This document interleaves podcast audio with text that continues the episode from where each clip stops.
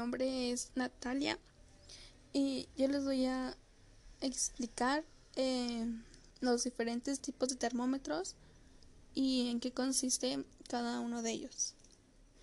El primer termómetro es el termómetro clínico y termómetro de laboratorio. Estos están constituidos por un depósito llamado bulbo prolongado por un tubo capilar de vidrio que contiene un líquido que puede ser mercurio y alcohol coloreado. El segundo es un termómetro digital. Este es un instrumento que tiene la capacidad de medir el radio.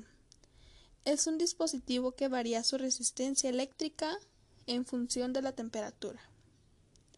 El tercero es un termómetro de gas, el cual mide la temperatura, la variación del volumen.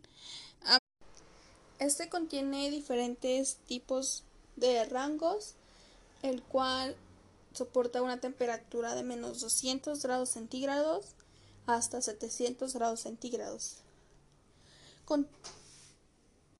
Contiene una caja y bulbo en acero inoxidable. Igual tiene varias conexiones y fijaciones.